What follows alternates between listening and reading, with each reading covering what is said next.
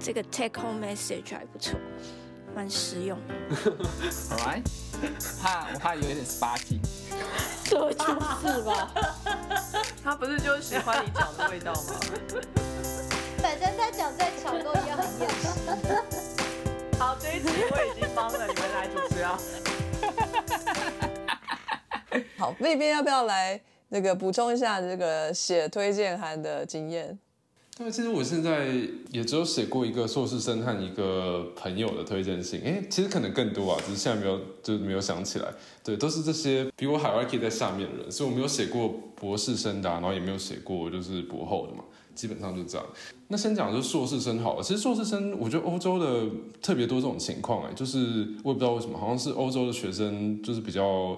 相信 PhD 就已经够实力可以做成这件事了吧？所以就是 蛮多跟我一起工作的，就是硕士生都都都有来找我小要推荐信，就是他们就觉得说，就是他们要申请博班啊，什么情况下说我是最了解他们的人，因为我跟他是就是一起每天共事的嘛，就真的有这个情况，就是被要求写推荐信，然后对啊，我也是就尽自己的所能就帮他们写啊，反正我就是偶尔写一封也是。也也是就是当练经验经验值啊，所以也是对我来说也是蛮不错的。至于内容的话，我现在确实想不起来了。但其实当初就是也是看一些 template 啊，然后再加上自己对于对方的需求的了解，把它写写。嗯，基本上就这样。对，然后我我写过。对，我我要写过一个比较特别，是就是跟我领域完全无关的，而且就是这个人也没有跟我一起工作过，可他是我的好朋友，他要申请这个牛津的东亚文化研究学院，因为他他完全没有这个 background，所以也没办法找任何人写，所以最后就找到我来帮他写，然后我就以这大学同学的身份帮他推荐，这蛮特别的经验。我觉得这个也很好赞哦。最后他有拿到吗？他有拿到啊，可是就是他说没有去，因为就是 Oxford 的那个学费很贵，然后他们又没有奖学金。他们其实就就基本上是一个好，我可以这样讲啊，就是英国系统蛮多硕士生就是要就来赚他们钱的，所以应该就来者不拒吧。硕士生是这样啊，尤其是冷门的科系应该就这样吧。他是希望大家来念，然后来来花花钱。我之前有帮一个学生推荐过他的 PhD，然后他之前在我的实验室工作过，他那时候是跟我一起做 Master。后来他 master 毕业，后来他要申请博班，然后他有同时申请牛津和剑桥，他两间都有上，所以我要分享一下我帮他写推荐信的经验。他那时候还要三封推荐信，那我就是其中一封。对，因为我那时候也算是他的 co-supervisor，他 master 毕业之后留在我实验室工作，然后顺便申请博班，所以我也算他的 line manager。他那时候申请 Cambridge 的时候，那学校有他们的 official system，所以就是有那种。先进的科技就是我一定要用我的 email 去登录，然后我才能写推荐信，然后上传到学校。所以那一封就是变成是学校 official 的 system，可能是他们有其他的 HR 在查学生的入籍，但是同一时间我收到了。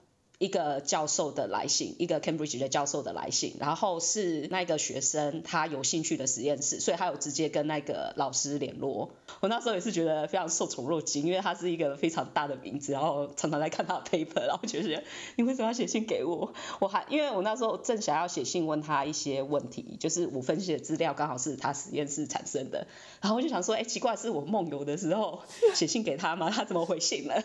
后来一看才知道是他在问我，我学。学生的资料，然后他问的问题就是很明确啊，他就说哦，这个学生希望到我的 lab 来做 PhD，说你可不可以告诉我说哦，这个学生跟别的学生比较起来，呃，独立做研究的能力在哪里？他还看到说这个学生现在在我的 team 做 bioformatician 那你可不可以告诉我说，哎，他他的 performance 还有他的职位到底在干什么？我觉得这是一个很重要的例子，是有的时候你申请 PhD 的时候。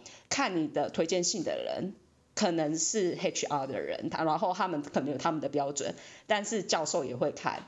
那教授看的时候，如果他真的很有兴趣，他真的会直接去联络你的 referee。如果你那三个 reference 其中有几个你真的很不确定，就不要留，因为教授真的会去问。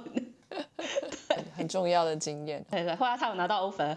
哎，我觉得这个例子之后比较尴尬的是你，就你回完之后说这个教授学生非常好之后，你就要说顺便教授，我一直想请问您这个研究没有问没有没有，那个我是专业的，我我我会另外开一封 email。我以为你要直接约一个时间说，那不然我们来聊聊。对啊，然后那个那个大老板下一次看到乙方的信，以为是要讲学生的事，就一没个有没有没有，研究问题不好意思。啊，问一下。对对对对。就是 before I answer this question，你要先回答我对对对大牌。不过后来我的学生他去了 Oxford，他没有去 Cambridge，所以也不好意思问那个教授。哦，所以你给教授的信开头还要说非常抱歉，您失去了一个很好的学生，但是 我想对对问对对对。啊，不过没有啦，因为 Oxford 给他全额，但是 Cambridge 给他的那个奖学金很奇怪，就是他还要当 research assistant TA 来赚那笔奖学金。那这样当然就是去 Oxford 啦，因为 Oxford 就是专心念书就好了，也不用当真是不好。意思，因为您太小气，失去了一个哎，对对 优，秀的学生。但是我想问你研究的问题，感谢乙方的分享。好，那我们 move on 到下一个主题哈，我们还要聊一聊哦。如果我们现在手边有呃必须要拒绝的机会的话，啊、要怎么样去说这件事情是比较好的？会这么开始讨论这件事情的原因呢，是我们的这个编辑群组当中呢，最近也开始热烈的讨论这件事。分手信分手信比推荐信还难写。当然，推荐信又不是自己写的。没有，所以我我刚才想，应该追求性是动机性，然后才有分手信。一个 package，对啊，没有追追求性就是那个面试的那个 CV 啊，然后就是就前面把人家骗到手之后，最后又又说我不要了，渣。真的。呃，我个人啊，好像还没有什么机会写什么分手信，sorry。是吗？你是说学术上的还是私生活上的？没有，他就是直接把人家甩了就封锁删除那种啊，他就不需要写分手信。他应该写过不少吧？没有，我更渣，我都会留着，有需要的时候还会联络一下。哦，就没有分手的，对，就是当备胎，就只是淡出而下。哦，所以你是说，哦，其实你可能已经二十年没联络，但是你们还在交往中，一个远距离的概念。没有说死，呃，在工作上面的，是真的好像没有写过，因为都是来者不拒。哦，但你有写过辞职信吧？辞职信算吗？那，辞职才是真正的分手吧？我们要讲的是婉拒信。辞职信我们下次再说好了。对，我们现在说的是婉拒信，就是你这份工作你根本还没开始，但是你要拒绝他们给你的这个 offer，这样子。辞职不能够就只要合约到期就默默飘走。对啊，我都是这种啊，所以我也没有写过辞职信啊，不续签这样而已，不需要给理由。至于感情方面的分手信，呃，没有写过，我都是简讯分手。天哪，你连写那个 A 张 A 四的纸，就连用那种 title 剩百分之六十的空间，你都不愿意给人家写个信。一个 message，我们分手吧。，就可以用 Twitter 分手，一百四十字元内打完。简短扼要，德式分手有没有？德国式的分手这样。就重点是谁提出来的，重点不是分手的理由。其实也不错啦，就分手不需要理由。对对不对？是不是？对，所以我没有办法提供什么样的经验，要不然 就直接请小鸡来分享一下最近的这个 经过好了。哦，我最近的经验嘛，本来之前要接做工作 A，然后结果后来工作 A 好像没着落，然后就在这个时候呢，以前认识的人跟我说，哎，有一个。业界的工作 B 很适合你，要不要去？然后因为又是我很喜欢的公司，又是大公司，我就想说好啊。然后结果就是 B 就很顺利啊，就通过了第一轮跟他们的主要这个计划负责人的面试，就讲的蛮开心啊。业界就跟阿当哥讲的一样嘛，很爱热爱叫你去见一大堆你未来可能甚至不是同一个 team，只是可能会遇见的人。呃，他后来就把我 pass 给部门老板，然后部门老板讲了之后也觉得还蛮不错的，然后就再把我 pass 给秘书，然后就说那秘书现在会帮你约一连串 interview。我想说好像有多一连串，然后接下来就还在四天之内 interview 了大概十五五个人，想说靠，还真的很一连串。其实每一个我都讲了，都觉得蛮喜欢的，就是我觉得他们人都蛮好的，甚至有一些人在 interview 的过程中还跟你讲起他的人生，我想说天啊，好感人哦，这是什么 interview 啊？还可以听别人的人生故事，所以就其实我整个对这这个工作印象都是非常非常好的。然后最后一步就是要给那个 job talk，然后 job talk 完之后也看得出来哦，大家反应很好。然后我那时候就觉得应该这个 offer 会拿得到。然后就在我觉得这个 offer 应该会拿到了之后呢，那个原来选项 A 又出现了，因为原来选项 A 是之前本来就讲好的，所以 A 那边他就已经直接在问一些细节，就说呃那个之后的 budget 啊什么什么，我就说诶。然后，所以我就面临了要抉择，然后我最后就觉得，好吧，既然 A 早就已经跟人家答应，人家也都想好了，你就还是 A 好，所以就要去拒绝 B。至少不用搬家。没有，还是要搬，只是至少是不用搬去瑞士，就是我对瑞士有偏见。不用搬出国。对，可是可是我那个时候要拒绝的时候，其实我会觉得很尴尬。最第一个麻烦点是因为 B 这个工作是之前认识的、很欣赏的老师去了那边，所以他 pass 这个工作给我，所以我是他亲自推荐的。他本来内推的奖金要没了，而且就是我没有经过任何的申请程序，我就是把 CV 寄给这个老师，这个老师直接帮我转进去，而且他帮我转的时候，这个 job offer 已经关了，就是等于一切都是走特权进去的。然后最后拿到了这个职位，结果我最后还要跟人家说我不要了。而且我那时候 job talk 完的时候，因为就是讲完之后，那个老师非常的开心，他还特别寄了一封信给我，说他说我真的是非常开心看到你现在的成长，我就是迫不及待的以后要未来跟你一起共事。然后就是收到一个你很崇拜的教授跟你这样子讲，你已经真的都很感动，然后你现在要拒绝他，所以我那时候写这封分手信真的是就是。痛苦到不行，一把鼻涕一把眼泪吗？真的就是丢丢到那个 Sky 里面，就跟大家狂问了半天，然后开始修啊，怎么样语气听起来比较平和啊什么的。可是我后来其实我最后主要是分了两封嘛，因为这个工作主要的那个负责人不是我很喜欢那个教授，所以我就写了一封比较。平和的给了那个负责人，就很像海边，因为我们海边是业界大师嘛，然后就是推荐很多写的策略啊什么的，就是不没有解释太多，就只是很简单的跟他说，哦，谢谢你的这个 offer，那我就是选择要拒绝他，非常谢谢你给的这个机会啊，然后面试过程我也很开心啊，我是真的很开心，希望未来有机会还还可以再合作。寄出这一封信的同时，我就马上也写了另一封信给我。认识的教授，因为我就是直接开头我就跟他说，哦，我我一件事想要告诉你，然后我我希望你是从我这边听到，而不是从别人那边听到，就是我最后其实拿到这个 offer，但是我拒绝了，掏心掏肺的跟他解释了我说我的理由，然后跟他告诉他说我有多么感谢，我觉得应该是因为他的大力推荐我才可以拿到，然后我也觉得非常的难过失去跟他一起共事的机会，希望我们以后还有机会可以共事。然后我那时候觉得很感动，是因为我这封信是礼拜六晚上六点寄出去的，六点十分就回信了。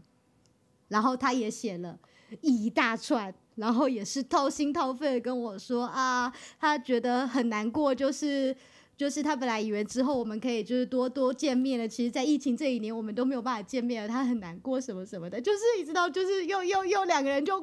就是一把鼻涕一把泪，然后，然后我又再回他一封说未未来日子还很长，我们一定会再见到的。我真的非常感谢您，对，就是这一回合结束的。然后那时候就是另外一边那个正式工作的分手信，其实正式工作那时候我本来在 Sky 上也跟大家问了半天，他们本来是要跟我约那个视讯，可是我想说既然都已，然后刚他们很赶，很想要赶快知道我的答案。所以我就想说，既然答案就是拒绝，好像也不需要特别试训，所以我那时候就寄信。然后果然礼拜一一大早，他们一看到信就回回信，就说：“哦，好，我们尊重你的决定，就拜拜，就没事。”那是礼拜一嘛？就礼拜五晚上的时候，我接到部门的老板打电话来说：“哦，我我听到这个消息，我觉得很震惊。然后我觉得我希望能够再好好跟你谈一谈，就是希望希望你能够多想一想你的决定。”对。所以又再度很感动，然后再度一把鼻涕一把眼泪在跟他说：“我也不是不是故意的，但是我很想，就是觉得我现阶段没有办法过去，就是非常谢谢你们的体谅，对。所以对啊，然后说总总而言之，礼拜五在拒绝完之后，就终于把这个正式的分手信都分光了。哦，所以要写信，然后也要。讲电话，其实应该是写完信拒绝就可以了，只是因为他们部门还想要挽留，所以才会就是不是负责人，是就是部门的主管在打电话来。礼拜五才发生完，这还很新鲜。真的，我突然好好奇，那个难搞的老板他后面会怎么样？哦，我对于我难搞老板这边，我更是觉得，我一直想说，我能不能就装死啊？就是因为就是我合约要到期，我就不要主动提出续约，然后他可能最后两天发觉，就说，哎。你这次怎么没有叫我续合约？我就会说哦，我没有要续啊，然后再来引发核弹，我也不知道啊，反正对，这是另一个我也觉得很难写的分手信。嗯，这个才是分手信。对，我跟你讲，这个更难写，分是因为我现在的老板等于是应该是个恐怖情人那一种，他本身就是个，我一定要说他是有人格障碍的人。我们以前只要有任何人要辞职，对他的来讲是一个非常大的伤害，你是在否定他这个人，所以就是他会在这一秒钟瞬间有爱生恨。比如说，我们之前有发生过，因为同事拿到一个很好的 offer，所以他必须要提早离开。那提早他也知道法律就是要给好像两个月之前要讲嘛，然后也都提出来了。结果老板就是当场由爱生恨之后呢，我老板做出了幼稚的行为，就是他这整个行为像小孩子一样，他没办法控制他的情绪嘛，所以他就在这个同事跟他讲就要要辞职，然后要请他签文件的时候。他当场从那个对话站起来，转身就跑，就消失了。他应该是觉得很伤心吧，坐在地上哭。反正他就跑走了。然后接下来那个同事就也呃一阵错愕，就你老板行为这么像小孩子，你能怎么办？所以就只好说那拿给秘书。然后接下来就是秘书不管怎么样拿这个东西给老板，老板就是装没看到，就是不签。你们之前听过我怎么样堵我老板嘛？他这时候就一样用他那一招开始到处躲这个同事。就是死不肯帮他签单子，所以不让他可以离职。但他应该后面没有做什么就是负面的东西吧？应该就只是情绪过不去。人都很好，如果你以前为这个人工作过，他应该就要在你的推荐信上什么，并没有。你有时候会碰到恐怖情人、恐怖老板，你是离他越远越好。对啊。就我之前有讲过，我们有一个 PhD 学生要走啊，然后他其实，在学生在的时候对那个学生很坏，所以学生才要走。就学生要走的时候，他会觉得学生是在否定他的人格，可以看得出来他有点落泪，然后他速度在那个学生面前情绪崩溃，最后已经严重到他不能在没有我的状况跟那个学生单独见面，他们双方都怕自己会做出。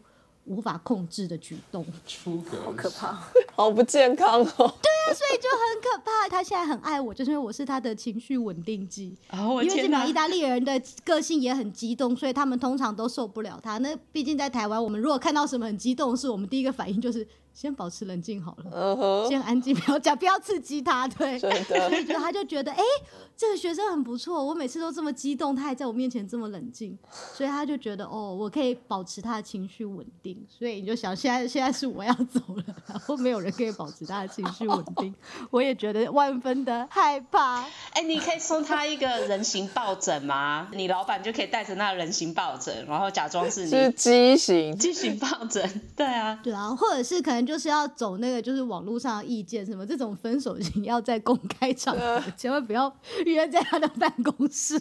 不过我觉得还是蛮困难，因为常常常没办法一刀两断啊。就是你老板跟你可能还有一些 unfinished business 吧，就是可能还有 paper 要写啊，还有还有一些东西要处理的，这这些怎么办啊？假如这些人走了，就他们就是完全不跟你们老板在共事任何事情吗？呃，我们之前就一直都是走这个路线，所以我们的实验室才会有非常多。呃，其实你任何一个人随便想进来，对你想要拿东西去发表，我们有数不清的 data，只是因为从来都没有交接，因为老板总是这样子，像小孩子一样崩溃翻脸不认人，所以前一个人做出来的 data，他比如说资料库放在哪，资料档案存在哪里，格式是什么，没有人知道，真的对双方都很不好。很幼稚啊。那让小金要赶快发 paper 吗？你没发出去了，可能就发不了。对，所以就就是要赶快发。然后我们至今只有一个曾经离开的人，现在好像还跟他保持着还算 OK 的关系，就是至少他们在研讨会见到面，他还会跟他。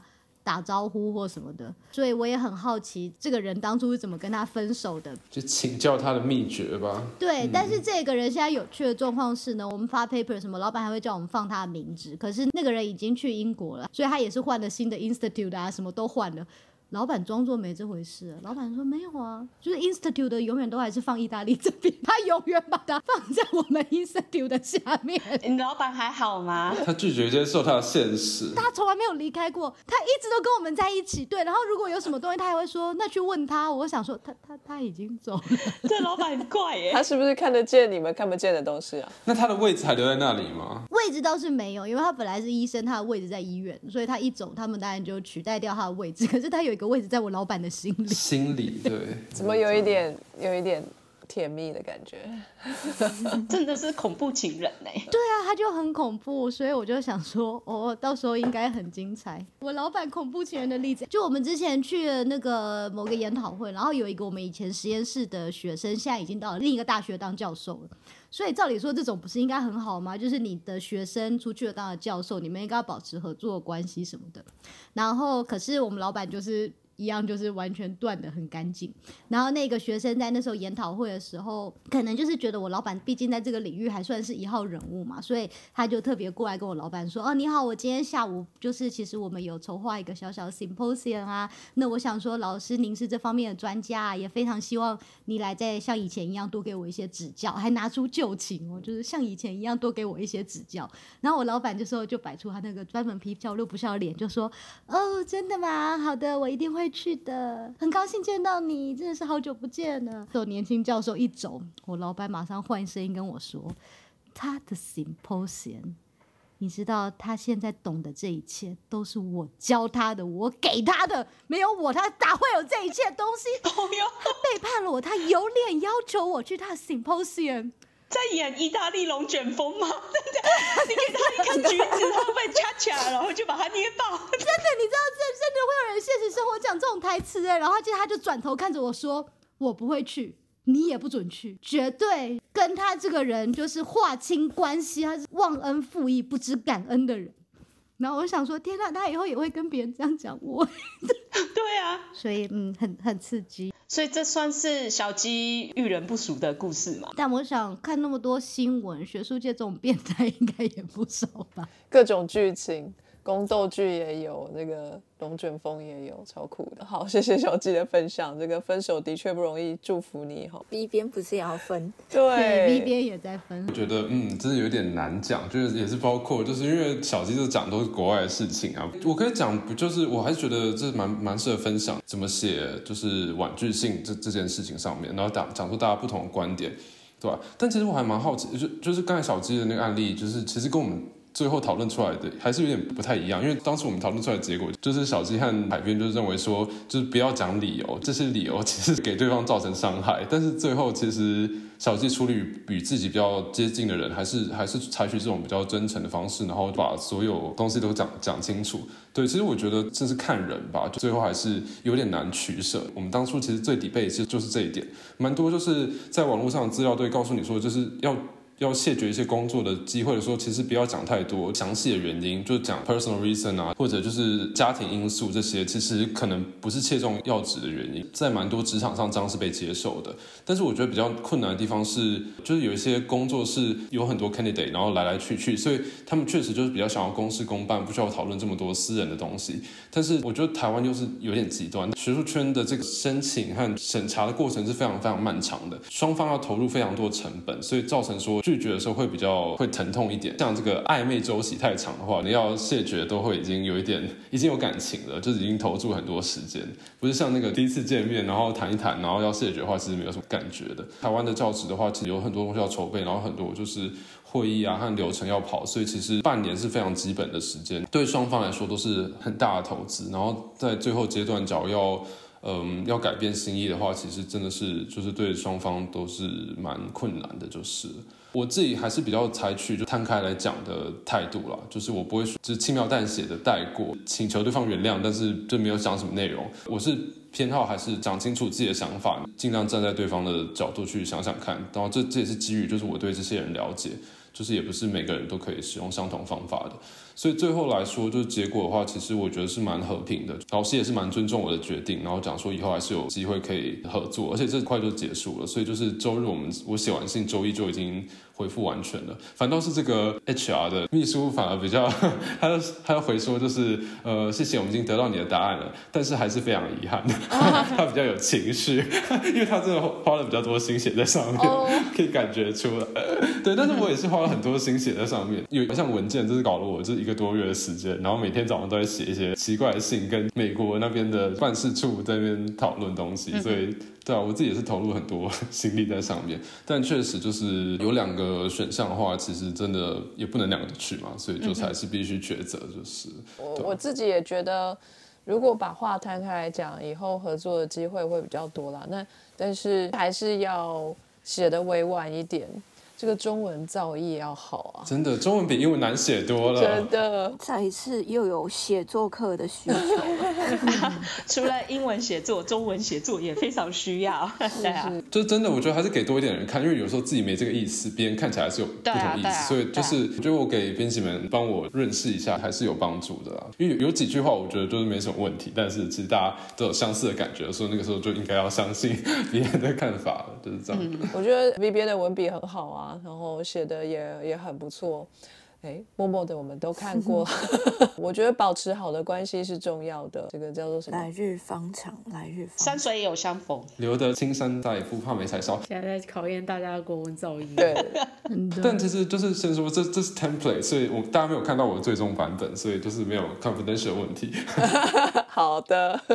我之前有写过一封，不过那时候比较特别是，那个是我德国的老师帮我找到的，他有他的那个人际网络，就 PI 跟 PI 之间自己的讨论，确定说哦这份工作有了，所以就把我纳进去，就等于说那我接下来就是跟对方讨论嗯、呃工作的事情啊等等这样。那可是后来我就人飞到维也纳的时候，疫情爆发了，他们总理就宣布这个国家进入紧急状态，所以我老板又快跟我说，你还是赶快回德国吧。因为国界要关了，所以我就又仓皇离开。而且那时候欧洲大家很乐观，大家就觉得虽然 lock down 啊，反正两个礼拜之后就开了。当时大家都觉得这有点像感冒的那一种状态，就是还没有对 COVID 这么了解。谁知道一封就是封两年长。当时那个机会是在维也纳大学，工作内容虽然是可以讲，可是等于说实体环境上面看不到。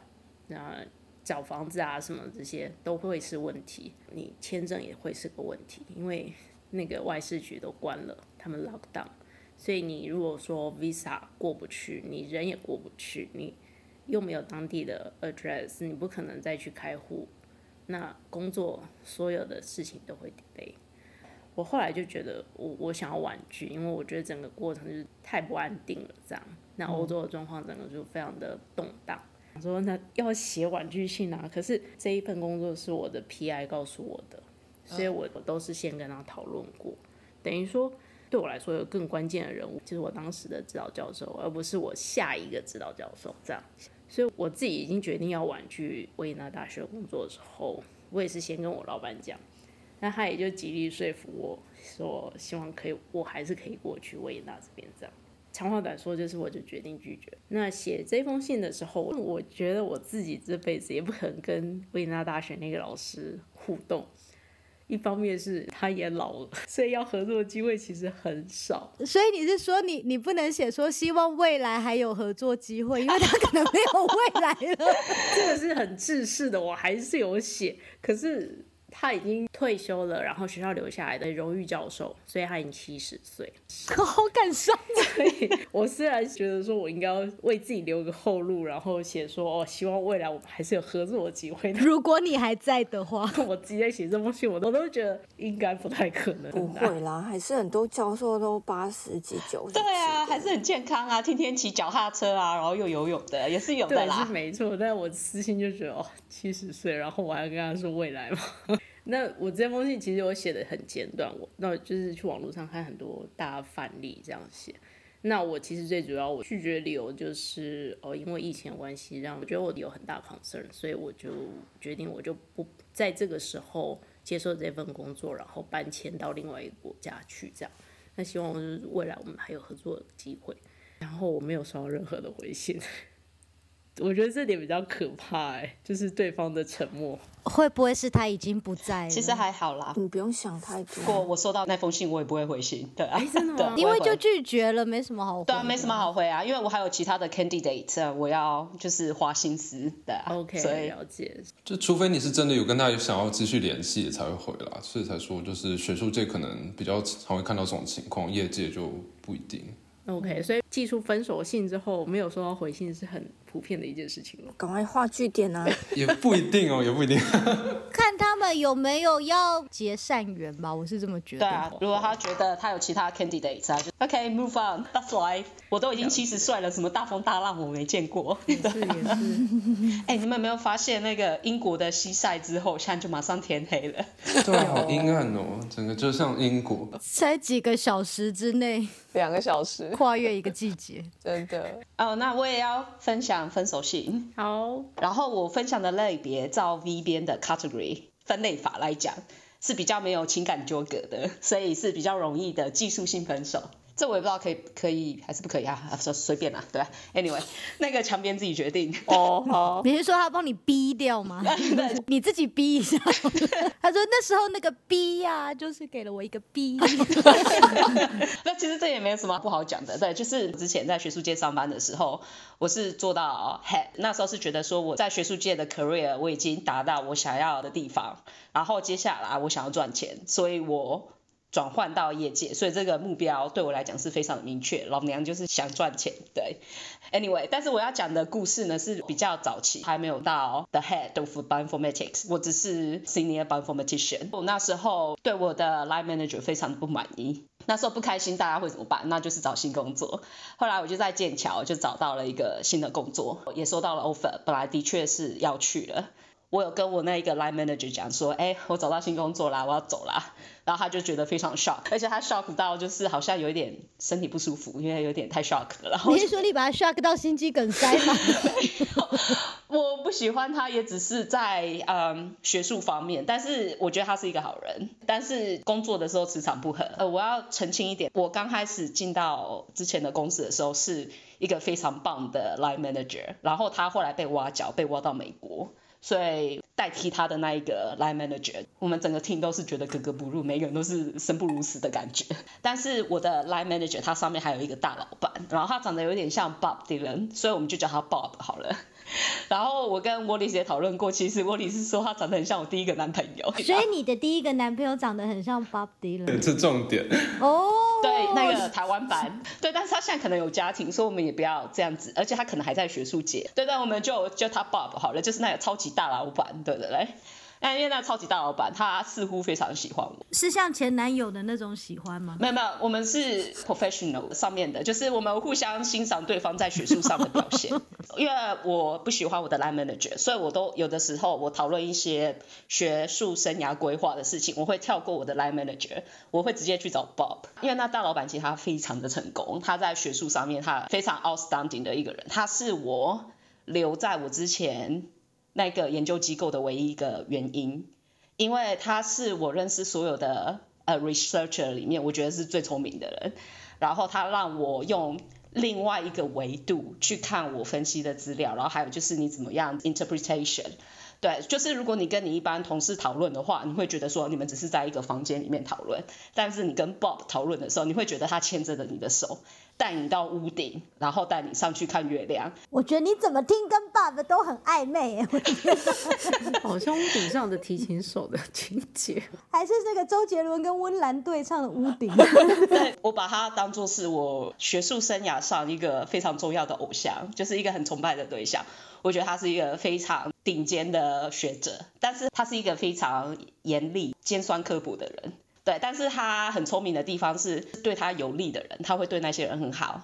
但是跟他利益没相关的人，他是一个非常贱的人。你到我们的所上问说，哎，你喜欢 Bob 吗？大家会非常两极。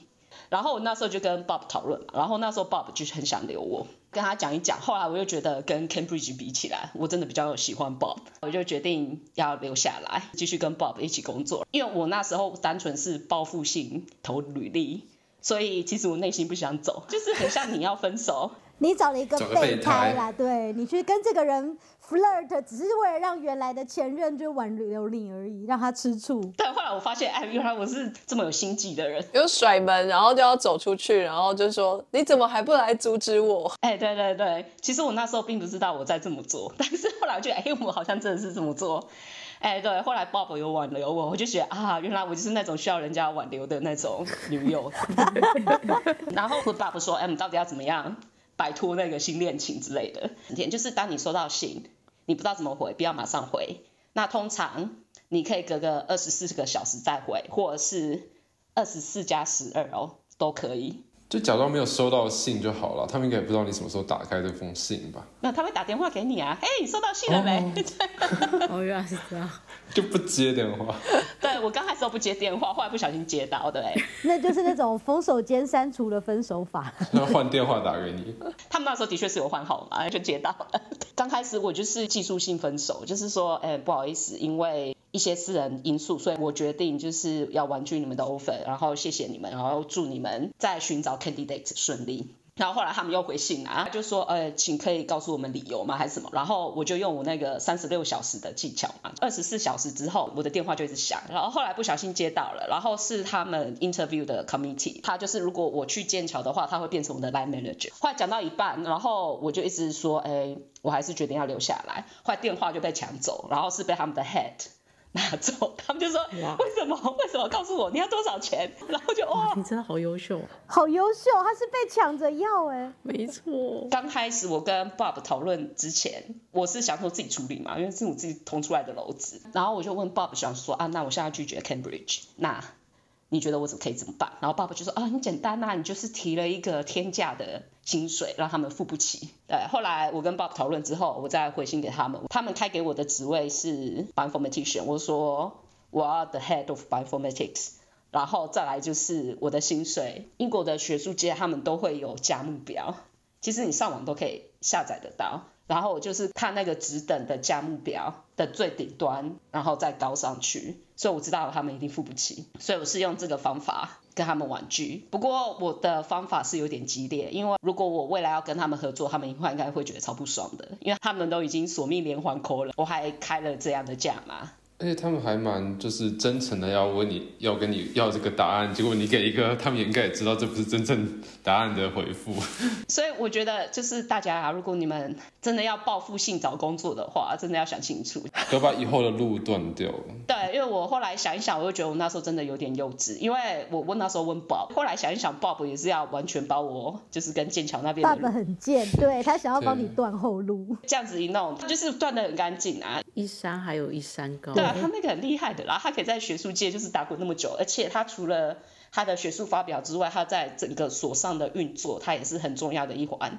所以就是说，他也是一个政客吧？他的为你好，也不见得是真的为你好。对啊，他只是看起来好像很亲切，其实对啊。感谢怡芳这个精彩的故事。王同学料都好棒哦，对。不要叫王同学来，都不用做功课。没错。也欢迎大家来聊天。好，今天大家分享了非常多，蛮难得能够听到珍贵的经验分享，谢谢大家。那开春第一炮哈，就这么重口味，我觉得也蛮好的。哎，等一下，你们那边没有在放鞭炮嘞？哎，现在没有了已，经半夜了，很晚？了吧？对啊，台湾几点了？已经过半夜了。二点半。已经是初二了，初二我应该要回娘家了哈，那我等一下上车好了。那今天就先这样子啊，我们跟大家说声再见吧，拜拜。拜拜拜，新年快乐。立德级英文编修，您论文投稿的小帮手，全球两千多本国际期刊一致推荐，提供英修证明，由具备学科专业的英文母语编辑为您润饰英文与排版，提供百分百品质满意保证，快速不贵，最快可以当天交件，在地真诚台湾客服提供贴心的协助，开立电子发票可以报账哦。输入折扣码 Sky in the World 全部小写没有空格，就可以折价三百元哦。上传链接 triple w 的 e d i t a g e 的 c o m 的 t w。本节目由易德吉英文编修赞助播出。